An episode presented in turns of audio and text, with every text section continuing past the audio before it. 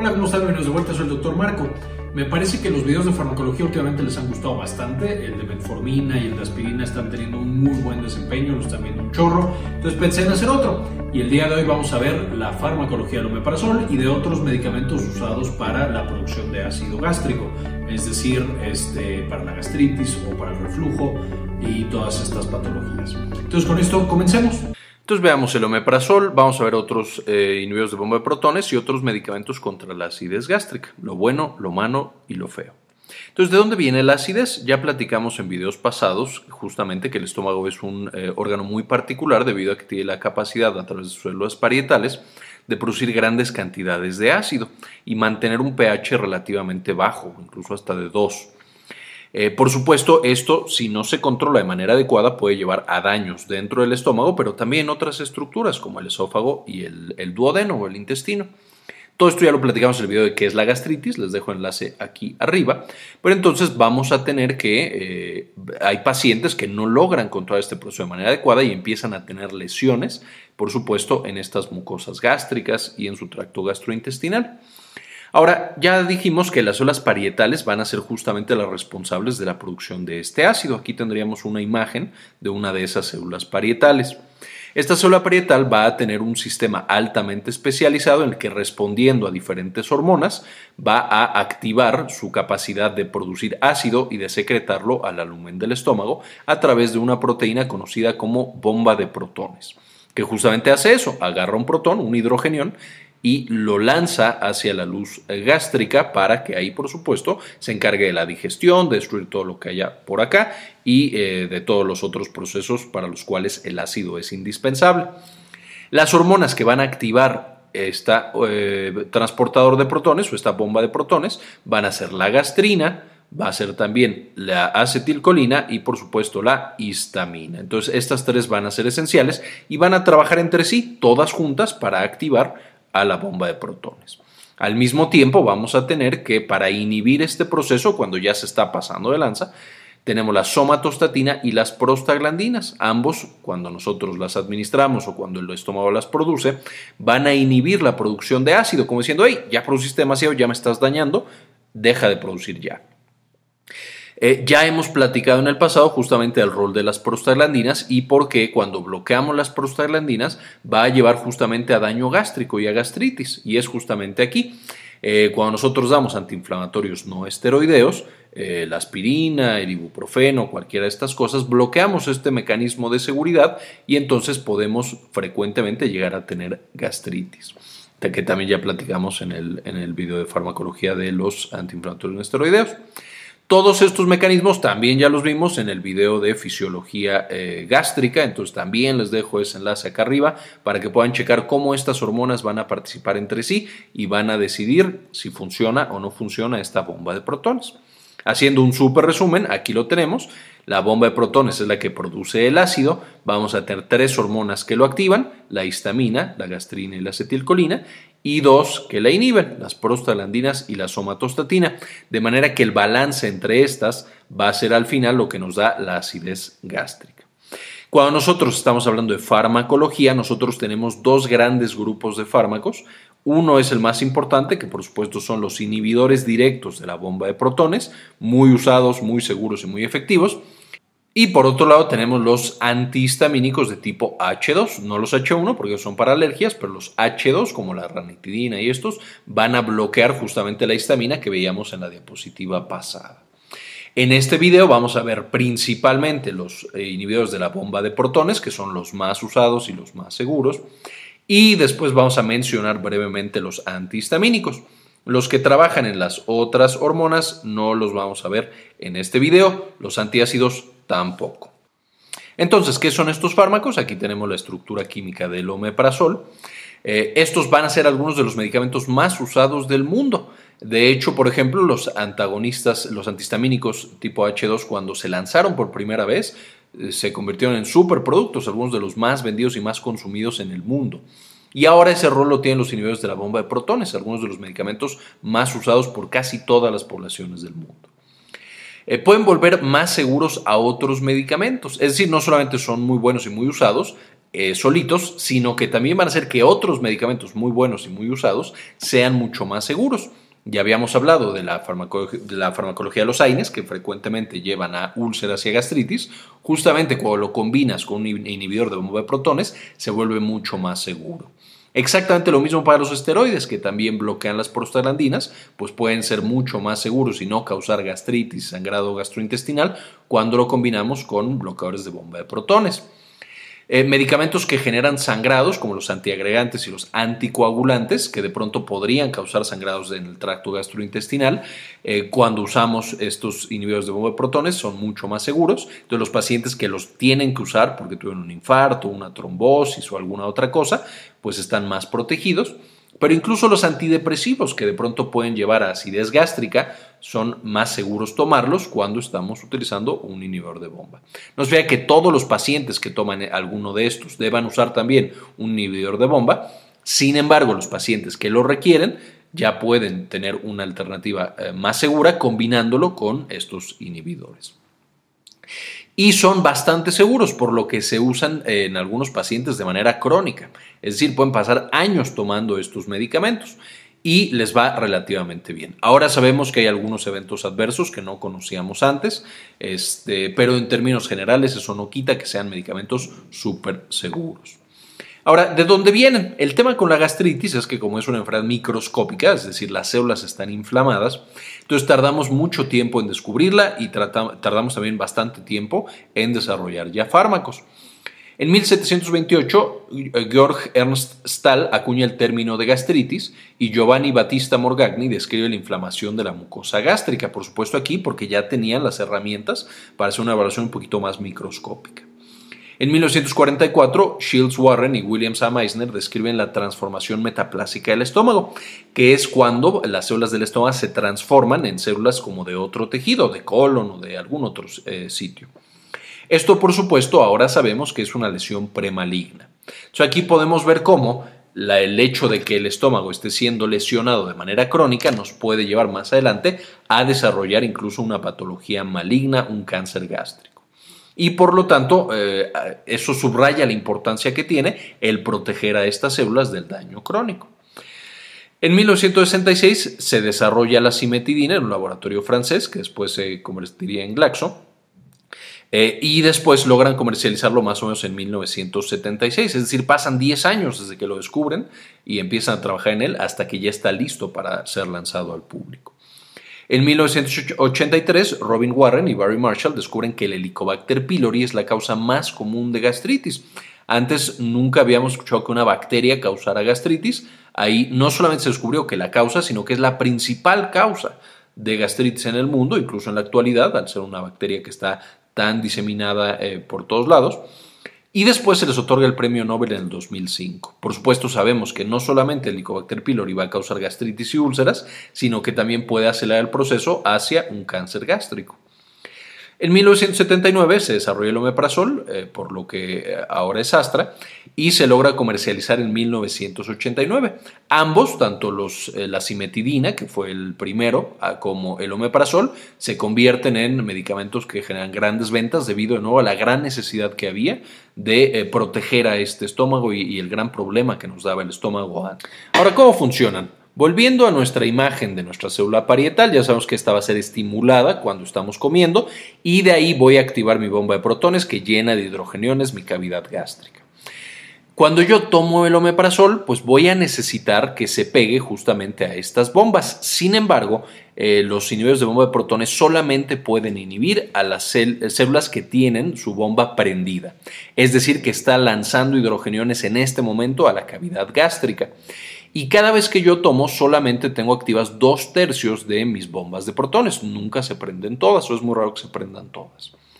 De manera que cuando yo tomo el medicamento, necesito tomarlo y que ya esté en sangre cuando empiezo a usar mis bombas, por lo que siempre eh, los bloqueadores de bomba de protones van a tomarse una hora antes de los alimentos, usualmente el desayuno, para tenerlo todo el tiempo, eh, cada vez que prendo una bomba siendo bloqueada y de ahí esta bomba va a quedar completamente inutilizada hasta que se produzca una bomba nueva, más o menos 36 horas después.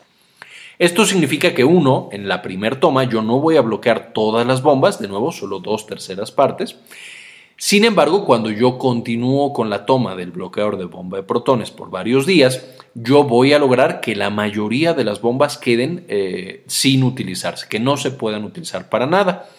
Lo que me asegura en mi paciente más o menos un pH arriba de 4, lo cual es bueno y le permite al estómago repararse y hacer todo lo que tenga que hacer, por 15 a 21 horas, dependiendo cuánto tiempo yo lleve ya tomando este, esta bomba de protones. Esto es muy bueno, por supuesto, porque permite que haya una recuperación profunda de mi mucosa gástrica y que se reparen úlceras y que ya no te da sangrado y demás. Sin embargo, por supuesto, tiene algunas desventajas. Por ejemplo, si yo no estoy usando mis bombas, entonces no las voy a bloquear con el omeprazol. Esto hace, por ejemplo, que si me llega a la sala de urgencias un paciente que eh, tiene una gastritis intensa, que en este momento tiene mucho dolor, si yo le doy el omeprazol, a lo mejor va a tardar un poco en llegar y apagar esas bombas que están trabajando o incluso ya no las va a apagar porque no están prendidas en este momento, ya solo es la acidez residual, mientras que el bloqueo por acá con un antihistamínico sí podría funcionar. Por eso en ocasiones en sala de urgencias se prefiere la ranitidina sobre, eh, o bueno, los eh, antagonistas o antihistamínicos versus los inhibidores de bomba de protones. No siempre es el caso, pero puede llegar a pasar. También aquí, por supuesto, si nosotros quisiéramos regresar esta función de las bombas de protones, necesitamos, en el caso del bloqueador, hasta 36 horas para que vuelvan a aparecer. Entonces, usualmente se dejan 48 horas cuando yo quiero ya quitar ese efecto, versus el antihistamínico que en un par de horas, bueno, en el tiempo de vida medio, que depende del fármaco, va a ser entre 6 y 8 horas, ya estoy recuperando la función de estas bombas de protones. Ahora, ¿cuáles son las indicaciones para los bloqueadores de bomba de protones? Pues por supuesto todo lo que esté generando una hiperacidez y que esa hiperacidez esté lastimando a mi estómago. Tengo la gastritis tradicional y normal, eh, desde la trófica, erosiva o la que yo quiera. El reflujo gastroesofágico, porque por supuesto el que se regrese eh, este ácido al esófago, ya vimos en el video de, enfermedad por reflujo, que puede llevar a una lesión en el esófago y por supuesto también que se genere el esófago de Barrett y luego cáncer de esófago. Entonces el bloquear el ácido es súper bueno y ayuda a proteger. Cuando yo tengo una úlcera péptica o una úlcera duodenal, debido al ácido que se está produciendo, en la gastroprotección contra el estrés, aquí me estoy refiriendo al estrés fisiológico, es decir, al estrés cuando yo tengo una enfermedad grave. Esto pasa mucho en las terapias intensivas. Los pacientes críticos muchas veces desarrollan úlceras gástricas y entonces nosotros podemos protegerlos dándoles justamente estos bloqueadores de bomba de protones y también la gastroprotección contra fármacos, ya quedamos los que están tomando antiinflamatorios no esteroideos como aspirina, como ibuprofeno de manera crónica, los que están tomando dexametasona o algún otro esteroide, antiagregantes, etcétera, nos ayuda a volver esos fármacos mucho más seguros y, y asegurarnos de que no causen sangrado gastrointestinal. También para erradicar justamente al Helicobacter pylori. El Helicobacter, pylori tiene el mecanismo de que en medios ácidos queda protegido básicamente de los fármacos por diferentes mecanismos.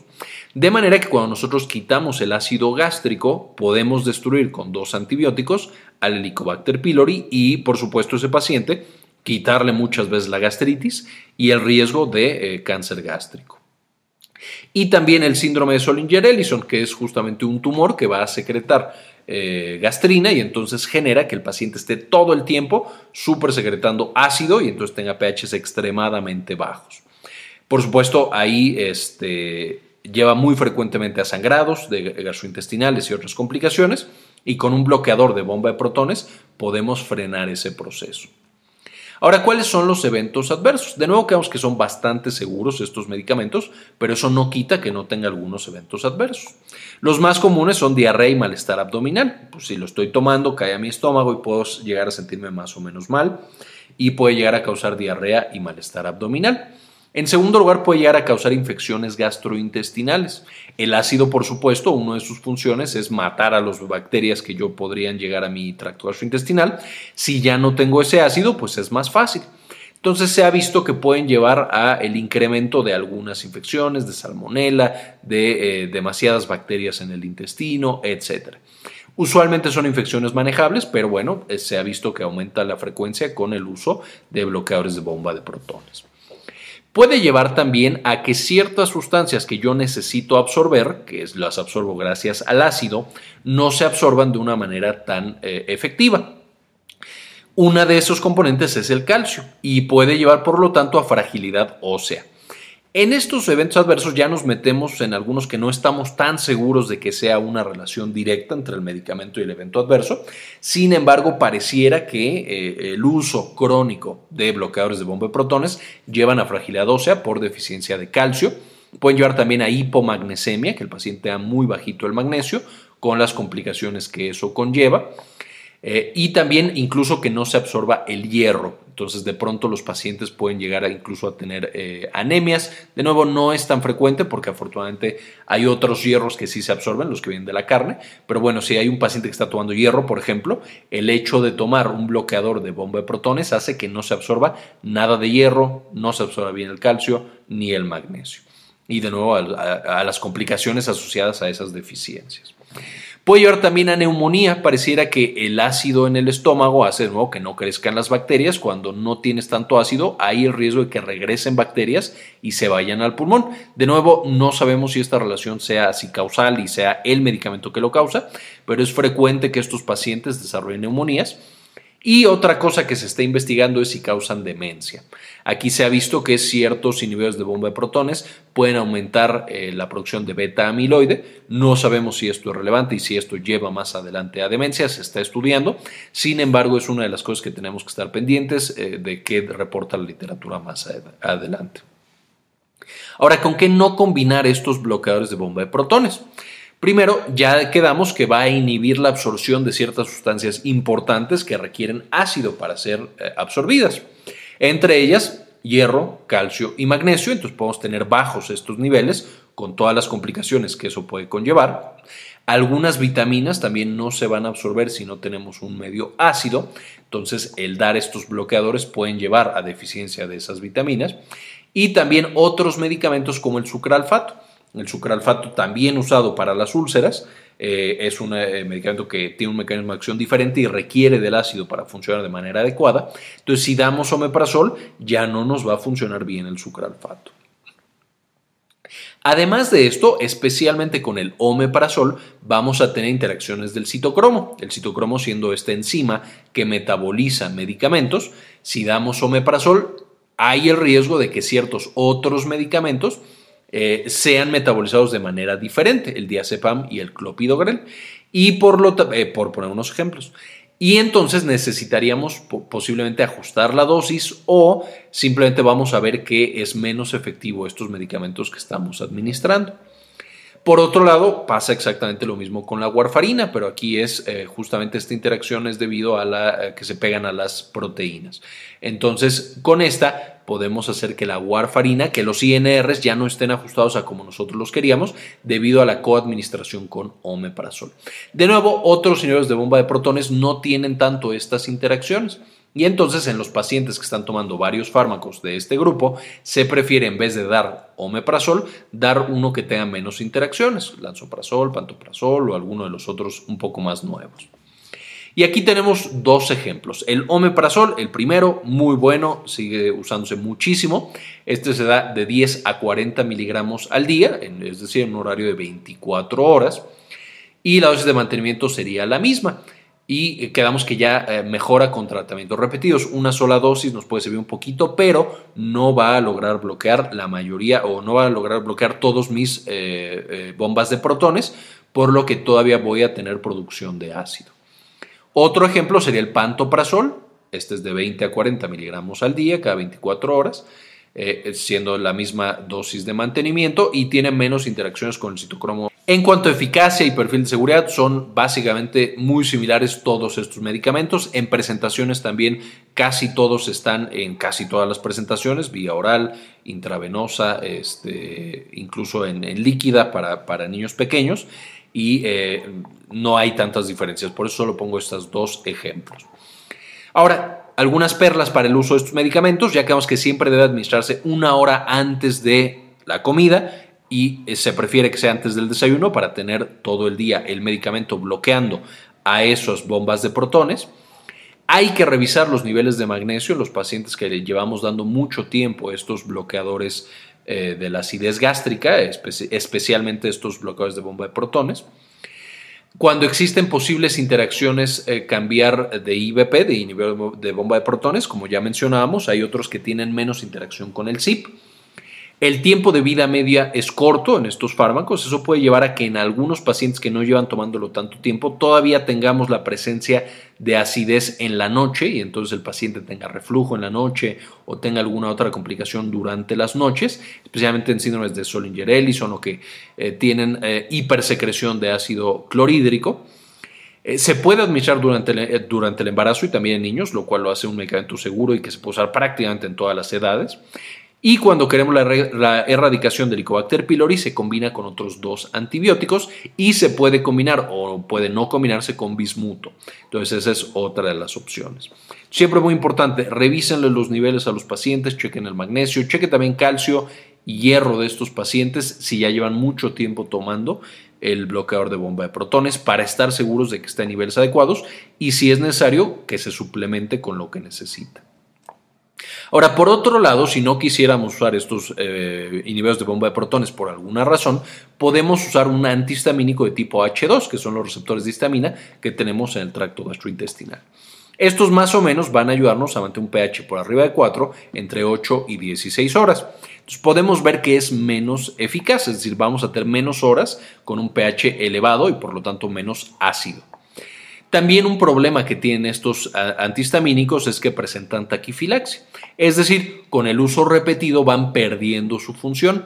Esto no sucede con el bloqueador de bomba de protones porque literal hace que no exista esta bomba, mientras que el bloquear el receptor de histamina con el tiempo vamos a tener que yo tengo más acetilcolina y gastrina para compensar este mecanismo y entonces vuelvo al nivel de acidez que tenía antes.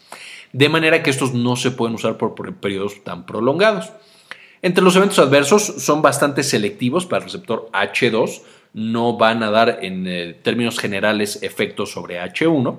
Entonces, lo principal es diarrea y malestar abdominal, igual que los bloqueadores de bomba de protones. Pueden llevar a cáncer gástrico, de nuevo porque al bloquear la histamina aumenta mucho la producción de gastrina y entonces esta gastrina es un factor de crecimiento para células del estómago. puede llevar el medicamento solito a este proceso y también a infecciones gastrointestinales por el mecanismo que ya habíamos platicado antes. Puede llevar a neumonía porque igual siempre que apagamos la acidez gástrica puede llevar o, hay un aumento en la incidencia de neumonías y puede llevar especialmente en dosis elevadas a ya tener un poquito de compromiso del receptor H1 que está en el cerebro y entonces llevar a fatiga, a mareo, a confusión, a cosas más características de los receptores H1. Dentro de las interacciones son básicamente las mismas, estos también tienen interacción con los citocromos, entonces ahí este, también hay que tener cuidado con los medicamentos que estamos dando extras que se metabolizan por citocromo. También si eh, bloqueamos la acidez puede haber una disminución en la absorción de ciertos nutrientes, hierro, eh, calcio, magnesio. Sin embargo, como estos no limitan tanto la acidez, Usualmente no es tan frecuente que tengamos falta, por ejemplo, de magnesio o de algún otro nutriente, porque sí hay momentos de acidez en el día. Entonces, de nuevo, si es menos efectivo, pues también permite que se absorben estas cosas. Entonces, muchas de las interacciones son iguales. ¿Cuáles son los ejemplos? Tengo la ranitidina, que eh, tiene eh, o se da 150 miligramos dosis de inicio cada 12 horas, entonces una en la mañana y una en la noche. Y para dosis de mantenimiento de 150 a 300 miligramos día. Y eh, antes de utilizar eh, en términos generales estos inhibidores del receptor H2 de histamina, es bueno descartar que la acidez no sea causada por un cáncer gástrico. De nuevo, porque estos medicamentos pueden facilitar la aparición de cáncer gástrico. Entonces, si mi paciente tiene gastritis porque tiene cáncer gástrico y le doy un eh, anti-H2, entonces puedo facilitar ese proceso. Otro ejemplo sería la simetidina, que no es el primerito que se utilizó. 400 miligramos es la dosis, inicial, también cada 12 horas, sea de 400 a 800 miligramos al día para eh, mantenimiento.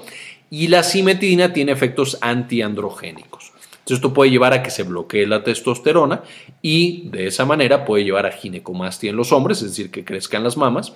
Y en las mujeres también puede llevar a eh, ciertos efectos hormonales, eh, incluso a, exceso de prolactina, entre otros. No es lo más frecuente, no pasa en la mayoría de los pacientes, pero sí es un efecto que tiene y por lo tanto tenemos que considerarlo y evaluar si mi paciente está teniendo esos efectos o no está teniendo esos e-, efectos.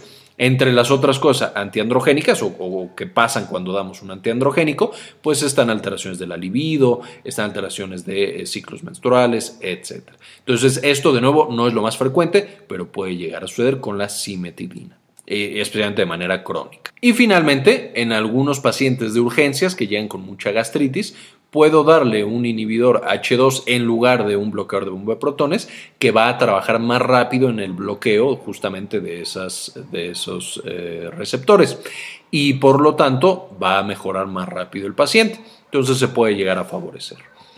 Bien, ese fue nuestro video, espero le hayan entendido, les haya gustado. Quiero dedicarle este video a los miembros que no solamente están suscritos, sino que también nos apoyan justamente con donaciones mensuales de 1 o 2 dólares al mes.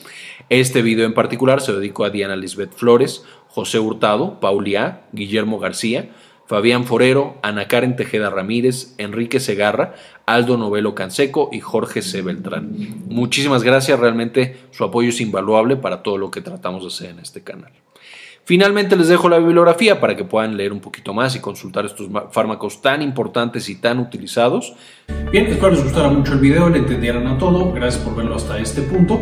No olviden que si tienen alguna duda, déjenla en los comentarios y con el tiempo les iré contestando. Eh, muchísimas gracias y como siempre, ayúdenos a cambiar el mundo, información.